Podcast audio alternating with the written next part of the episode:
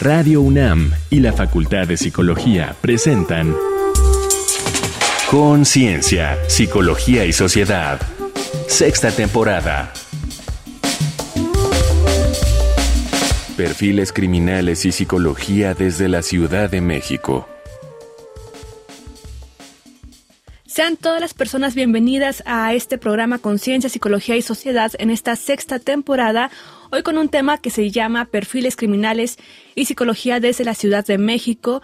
Y en esta ocasión estoy aquí cubriendo a nuestra querida compañera Berenice Camacho. Yo soy Frida Saldívar, productora de este espacio, y con todo el equipo que está aquí en Conciencia desde Radio UNAM y también desde la Facultad de Psicología.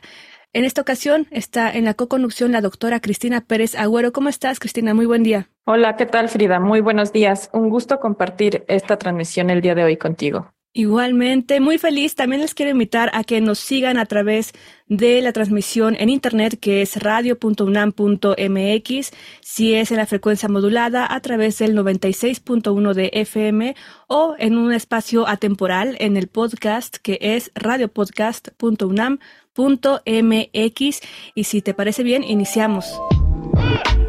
¿Qué se puede saber de los rasgos mentales, emocionales, personalidad y motivación de un homicida por los rastros hallados en la escena del crimen, su modus operandi o las características de las víctimas? La perfilación criminal es una técnica de análisis del comportamiento que los investigadores utilizan para identificar sospechosos, caracterizando ciertos patrones de comportamiento y personalidad. Busca acotar el número de posibles sospechosos, vincular distintos crímenes a un mismo perpetrador y predecir potenciales actos futuros. La técnica se funda en dos supuestos básicos, la consistencia conductual o idea de que los delitos de un delincuente tenderán a ser similares y la homología, creencia de que delincuentes similares cometen delitos similares.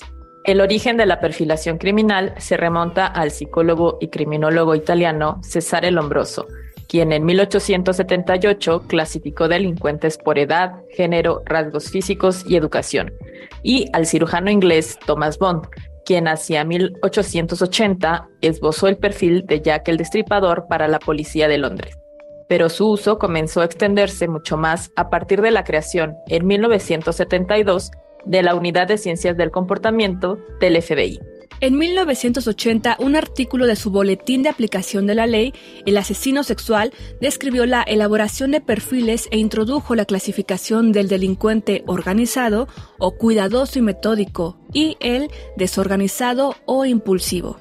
A medio siglo de distancia, la perfilación criminal goza de popularidad, reconocimiento y uso en innumerables cuerpos policíacos del mundo. Aún así, sus fundamentos científicos, validez y eficacia han sido muy cuestionados de tiempo atrás, impulsando en la última década esfuerzos de reformas para extender su fundamento científico. Para la investigación policial y la perfilación criminal en delitos complejos como feminicidio, homicidio, violación y secuestro, destaca la importancia del empleo de tecnologías de la información y que las y los perfiladores cuenten con una sólida formación en una ciencia del comportamiento, como la psicología, en matemáticas y en el análisis estadístico de la evidencia empírica.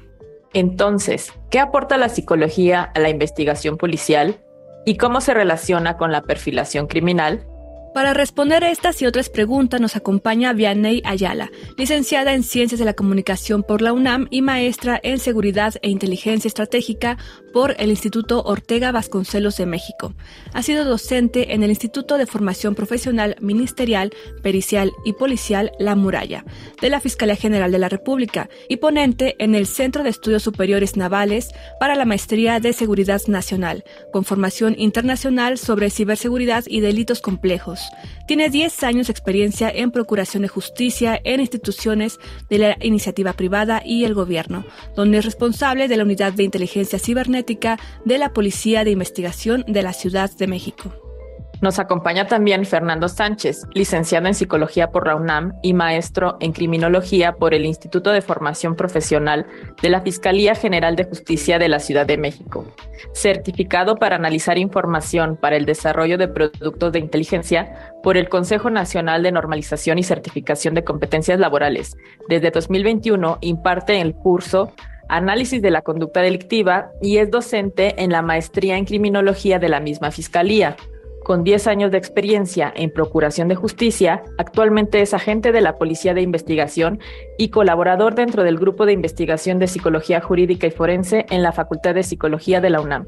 Pues sean bienvenidos e iniciar con la primera pregunta para dar una definición, ¿no? Vamos contigo, Fernando Sánchez. ¿Qué es un perfil criminal y quién puede llevarlo a cabo? Buenos días a todas y todos.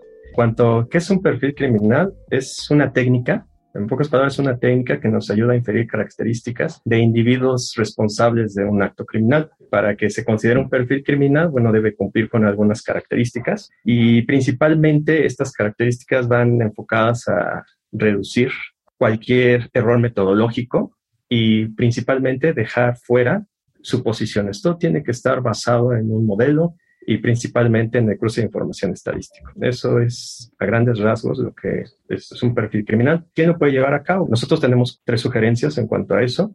La primera es que en una licenciatura, bueno, sean eh, alguna ciencia relacionada con el comportamiento, no necesariamente psicología, puede ser alguien que estudió sociología, pedagogía, ciencias sociales, antropología, pero en un segundo momento sí es importante que haya especialización, un posgrado relacionado con las ciencias forenses. Si la persona, además de realizar el perfil criminal, desea o quiere trabajar en una institución de impartición de justicia, bueno, es forzoso tener la formación policial.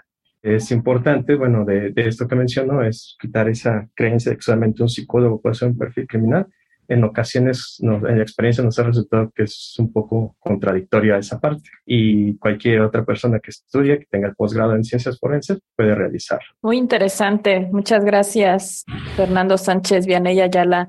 Y Vianey, me gustaría entonces saber, ¿se puede elaborar un perfil criminal a partir de la información que se encuentra de la persona en redes sociales? Hola, ¿qué tal? Buen día a todas y a todos. Es un gusto poder estar aquí con ustedes. Si bien las redes sociales son una fuente de información que en conjunto con datos obtenidos mediante la investigación policial de campo y consulta en fuentes cerradas como lo son las bases de datos y que son útiles para realizar un perfil criminal, bajo una metodología de un procedimiento laborioso que involucra recabar, ordenar y analizar la información de varias fuentes, consideramos que las redes sociales son una fuente importante de información para la investigación criminal. Sin embargo, no es una fuente determinante o una fuente confiable con el cual podamos generar rasgos de personalidad de un agresor. Sin embargo, mediante la investigación policial es importante definir si esa identidad es real o no es real mediante una metodología de investigación que llevamos a cabo aquí dentro de la unidad de inteligencia cibernética. De primera instancia es validar si la imagen fotográfica con la que cuenta ese perfil es una imagen real o fue usurpada de otro perfil. Mediante herramientas tecnológicas hacemos esta validación e identificación de perfil y bueno, en algunos casos hemos encontrado que en delitos específicos como el acoso a menores, acoso a mujeres o trata de personas, es muy común identificar perfiles falsos dentro de la investigación. Por ello es muy importante, y haciendo aquí un paréntesis, darles un tip de ciberseguridad a todos nuestros radioescuchas. Es importante cuidar las imágenes que publican o comparten dentro de sus perfiles o redes sociales, ya que cada vez que se publica algo en relación a material fotográfico privado, siempre existe la posibilidad de que en alguna relación sentimental, por ejemplo, alguna de, de los involucrados en esta relación haga públicas estas imágenes sin consentimiento del otro. Recordarles también que cada vez que se publica una imagen, esta se vuelve irrecuperable y escapa de nuestro control la difusión de la información. Por eso es importante evitar publicar fotografías demasiado personales o íntimas dentro de las redes sociales, así como activar los filtros de privacidad en los perfiles de nuestros radioescuchas. Y bueno, si por alguna razón llegan a recibir alguna imagen en sus cuentas de WhatsApp de alguna persona conocida o no conocida con contenido íntimo sexual, le sugerimos no compartir esta información ya que tendría consecuencias graves para la persona afectada. Bien, muchísimas gracias por la información y el tip que nos das para poder cuidar también qué publicamos en línea y de alguna forma también estar protegidos, saber que hay pues justamente una policía cibernética en la cual se puede abrir un caso. Seguimos aquí en Conciencia, Psicología y Sociedad conversando con la maestra Vianey Ayala y el maestro Fernando Sánchez sobre psicología y perfilación criminal. Les invito a que escuchemos algunas opiniones del público sobre el tema que nos comparte nuestra compañera Alejandra Mireles. Ecos de la gente. Esta semana, en Conciencia, Psicología y Sociedad, entrevistamos a hombres y mujeres de distintas edades. Hicimos las siguientes preguntas. En tu opinión, en la investigación de asesinatos seriales, ¿qué tan útil resulta elaborar perfiles psicológicos de los probables criminales y por qué? Mariano Zúñiga Gaspar, 45 años. No veo utilidad de crear perfiles de asesinos seriales, ya que estos perfiles por lo general se encargan de encasillar a un grupo de personas por cualidades físicas, psicológicas, sociales y económicas. Sonia, 39 años. Importantes en demasía, ya que permiten definir una directriz para elaborar líneas de investigación. Josué, 42 años. Es útil ya que los perfiles psicológicos permiten enfocar o limitar las líneas de investigación. Hilda, 35 años y es más importante elaborar perfiles psicológicos de los probables criminales, ya que podemos ir estudiando la relación con un criminal real, pero el saber el por qué y el cómo lo realizaron y determinar este, los factores, pues ya sea psicológicos, ambientales, sociales, que influyeron a esa persona a realizar el crimen, pues también si tienen algún trastorno. Para la elaboración de estos perfiles, ¿qué tan necesaria consideras la participación de un o una profesional de la psicología y por qué? Definitivamente es necesario, más que un perfil psicológico, un perfil psiquiátrico del asesino y si es muy innecesaria la opción de los especialistas para capturar al responsable. Gracias a la espectriz de estos profesionales de la psicología, nos ayudan a definir con qué tipo de criminal nos estamos enfrentando, es decir, es imperante la participación de ellos. Considero importante la participación de los profesionales en psicología, pues ellos conocen las técnicas para realizar dichos perfiles. Sí es necesario, ya que yo creo que un psicólogo, asimismo un psiquiatra, que determine bien este, los parámetros y así como comportamientos y patrones que lleva a cabo el criminal y qué fue lo que indujo, ¿no? ¿A qué darías más peso en la elaboración de un perfil criminal? ¿A la ciencia o a la experiencia? Definitivamente el crédito se lo lleva el conocimiento y la ciencia. No solo la experiencia te va creando este conocer más a veces el tipo de, de la personalidad del asesino, pero obviamente de acuerdo a la ciencia del estudio. Pienso que es una combinación de ambos, pues el profesional en psicología aplica su conocimiento y experiencia en la elaboración de los perfiles psicológicos. Yo le daría más este peso a la experiencia, ya que la ciencia nos da los parámetros y nos da, nos brinda el, pues el conocimiento, pero la experiencia eh, nos da esa mayor visión de las cosas. Para Conciencia, Psicología y Sociedad, Alejandra Mireles. Continuamos en Conciencia, Psicología y Sociedad conversando con la maestra Vianney Ayala y el maestro Fernando Sánchez sobre perfilación criminal y psicología. Vamos con esta segunda parte del programa y te pregunto, Vianney Ayala, ¿la Policía de la Ciudad de México desarrolla perfilación criminal? La Policía de Investigación de la Ciudad de México realiza perfilación criminal de manera empírica lo cual ha sido una herramienta fundamental para la consolidación de sus investigaciones. Sin embargo, sí es importante hacer mención que al día de la fecha, la perfilación criminal debe de realizar mejoras en la formación de perfiladores. ¿A qué me refiero?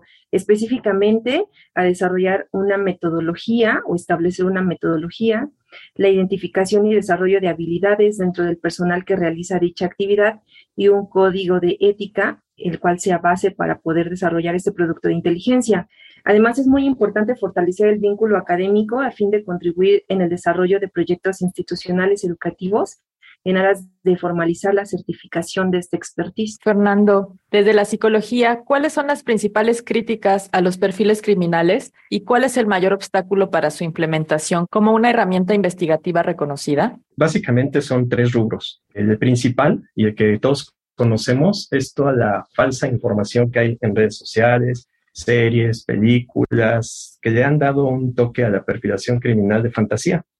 Pero desgraciadamente esto ha tenido repercusión en, muchas personas. Y le comento porque eh, incluso con personas que están trabajando en el área se creen, ¿no? O sea, con, con compañeros de otras policías, creen mucho de ese material que la verdad es eso, una película, es una ficción.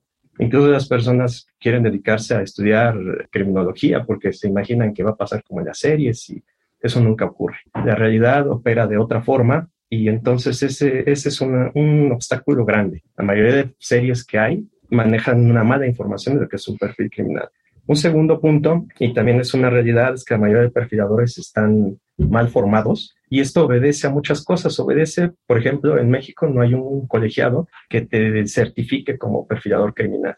Ya no se cuenta con una certificación internacional, entonces esto termina en que hay muchas escuelas que venden la carrera con la perfilación criminal, pero no hay quién certifica estos estudios, quién los valida. Entonces, ese también es un grave problema.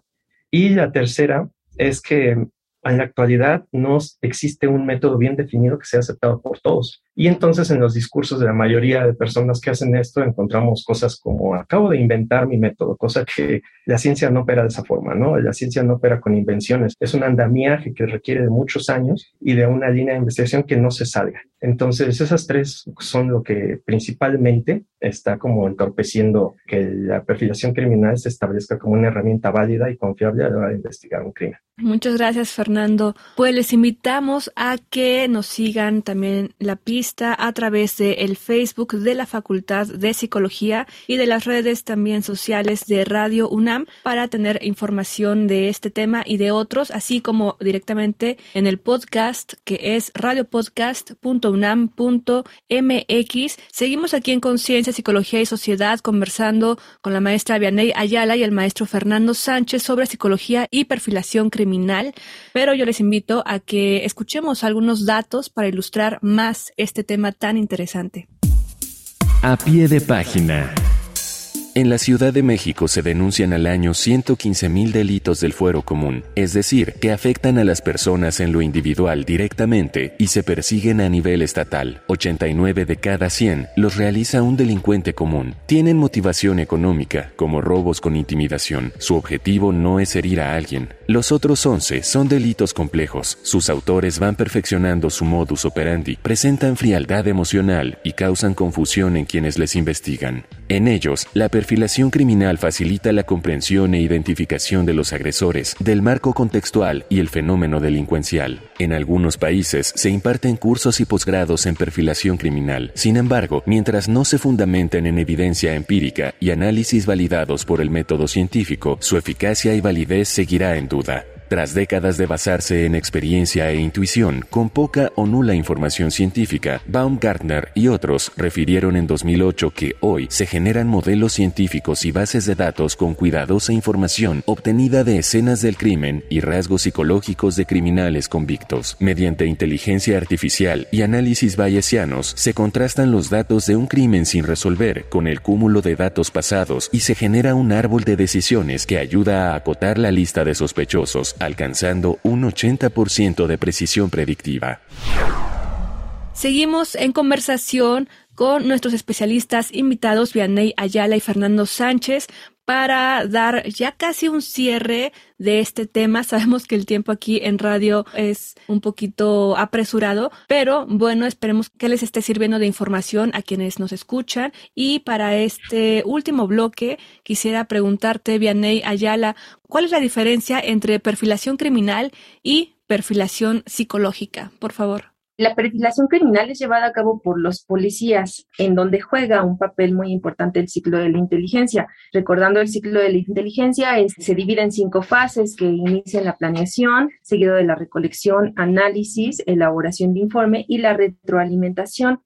Todo esto durante la investigación. El perfil criminal tiene la finalidad de recabar la mayor cantidad de información que facilite o permita la detención de un agresor mientras o a diferencia de la perfilación psicológica, esta es llevada a cabo por los psicólogos con la intención de conocer algún rasgo de personalidad en particular, alguna habilidad con la que se permita conocer y determinar si una persona es apta para un trabajo o para desarrollar cierta actividad.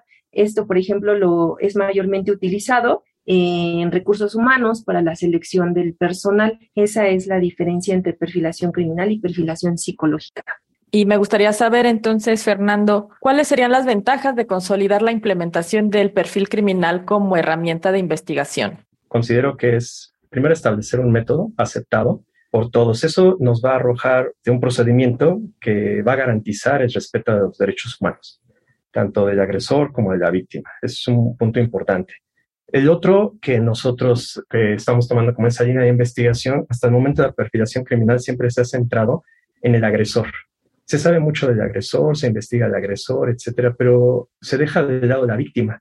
Entonces, este modelo, esta en investigación, lo que apostamos es por darle una importancia primordial a la víctima. En temas de perfilación criminal, la mayoría de personas se enfocan en el agresor. Ustedes lo pueden ver, incluso yo he visto exhibiciones, exposiciones de asesinos seriales, libros de asesinos seriales, que no tienen nada que ver con la cuestión científica y que de alguna u otra forma agudizan ese sufrimiento a las personas. Cambiar ese estigma de poner a la víctima en un centro de la investigación, creo que sería importante, muy importante.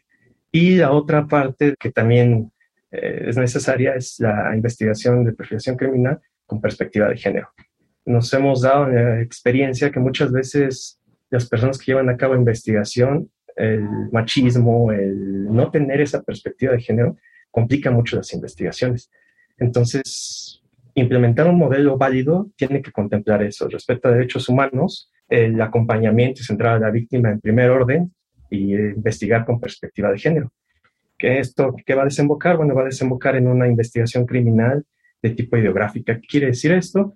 Que tomemos en cuenta el contexto, a la víctima y que cada caso es particular. Y la perfilación criminal quedaría como un método válido y confiable para realizar investigación en delitos complejos. Muchas gracias, Fernando. Y lo importante que es este señalamiento que haces de contar ya con una perspectiva de género y poner también atención fundamental en las víctimas, ¿no? Más allá del espectáculo que se le ha hecho históricamente a los criminales. Entonces, muy interesante esto que nos comentas. Muchísimas gracias por estar aquí en Conciencia, Psicología y Sociedad.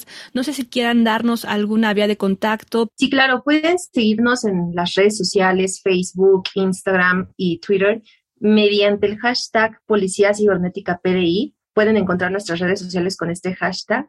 Teléfonos de orientación para la ciudadanía en caso de ser víctimas de algún delito mediante redes sociales el número telefónico es 55 52 42 64 89 y el correo electrónico cibernética pdi arroba fjcdmx.gov.mx.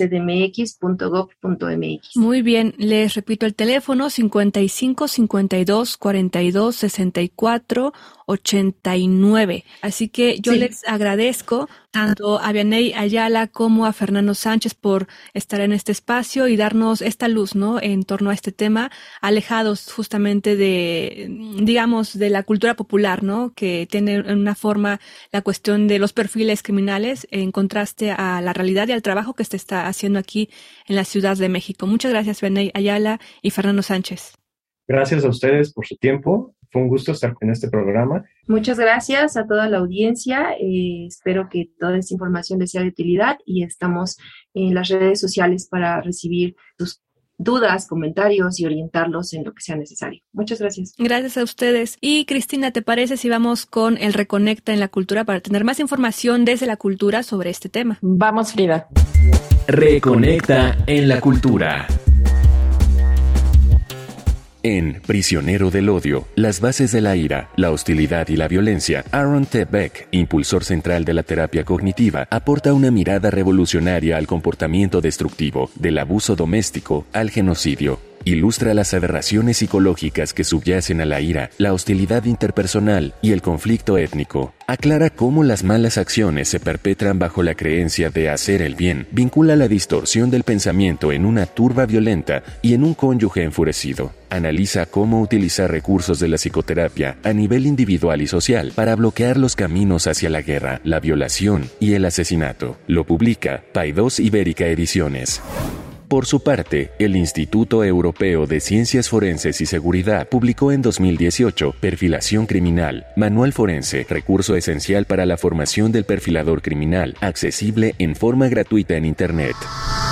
Apaga las luces y acomódate ante la pantalla. Ciudadano X es una película de Chris Gerolmo con Stephen Ree y Donald Sutherland. Basada en hechos reales, narra la búsqueda del mayor asesino serial de la Unión Soviética. En 1982, en medio de una gris burocracia, el médico forense Burakov asume la investigación del asesinato de un niño, pide buscar evidencias y llegan siete cadáveres más. Un asesino serial opera en la zona y solicita medios para perseguirlo. Por ocho años y muchas muertes más, buscó metódicamente al asesino, hasta que Chikatilo, el carnicero de Rostov, cayó en su trampa.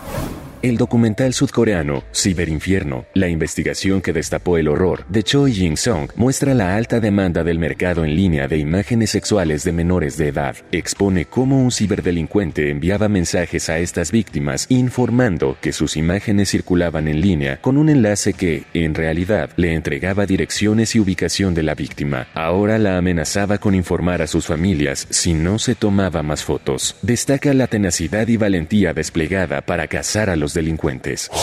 Estas fueron las recomendaciones de la semana. Te dejamos con el tema Dirty Deeds Done Cheap del grupo de rock australiano ACDC.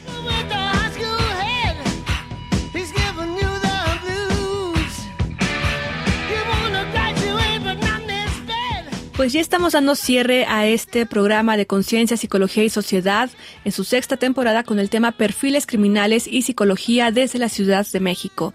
Cristina Pérez Agüero, si quisieras darnos tus planteamientos, lo que has pensado en torno a este programa con este tema. Muchas gracias, Frida. Agradezco la verdad mucho este tiempo y la información respecto también a lo que brevemente se compartió y que sería muy importante quizás retomar en un futuro Estaremos atentos a nuestros radioescuchas a ver qué opinan ellos y ellas. Lo que pasa con los delitos cibernéticos de índole sexual que si bien nos dieron algunos tips para mantener nuestra seguridad, ¿qué pasa cuando las personas ya han sido vulneradas? ¿Cómo darle atención justo a la víctima, bien decías, con la importancia de no solo centrarnos en el agresor, ¿no? A veces parece que se glorifica al agresor. Nos olvidamos de las víctimas sin darle la atención adecuada, apropiada con esta perspectiva de género que sigue siendo muy, muy importante sin seguir vulnerando mucho más sus derechos humanos. Y me pareció muy, muy interesante el Instagram de la Fiscalía arroba PDI guion bajo Fiscalía MX lo repito, arroba PDI-Fiscalía MX, que nos da recomendaciones de seguridad muy, muy importantes, muy claras. Y nuevamente a ti, Frida, muchas gracias por compartir este espacio el día de hoy. Gracias, Cristina. Es un gusto estar aquí de este lado del micrófono con ustedes y recordar justamente la perspectiva de género que nos estaban comentando aquí nuestros especialistas. Recordar a Olimpia Coral Melo, quien en su juventud sufrió de violencia digital por parte de su expareja afectiva y cómo a través de ello impulsó la ley Olimpia y que si bien no es suficiente aún porque hay varias cuestiones que hay que revisar por casos, me imagino, de particularidades, pues es un camino, ¿no? Que se ha ido abriendo también para que algo que es tan abstracto como el Internet, lo digital, pueda tener una serie de procesos y más también, como lo mencionaba aquí Fernando, con un método científico que favorezca la resolución de, pues, de estas situaciones. Así que muchísimas gracias, Cristina. Gracias a ti, Frida. Nos vemos la siguiente. Así es, les invitamos a que nos sintonicen en la siguiente emisión. Recuerden a través del 96.1 de FM Radio UNAM o de radio.unam.mx. Yo soy Frida Saldívar, es un gusto estar aquí con ustedes. Muchas gracias a todo el equipo que está en este programa. Tengan una muy buena tarde. Hasta la próxima. Conciencia, Psicología y Sociedad. Una producción de Radio UNAM y la Facultad de Psicología de la UNAM.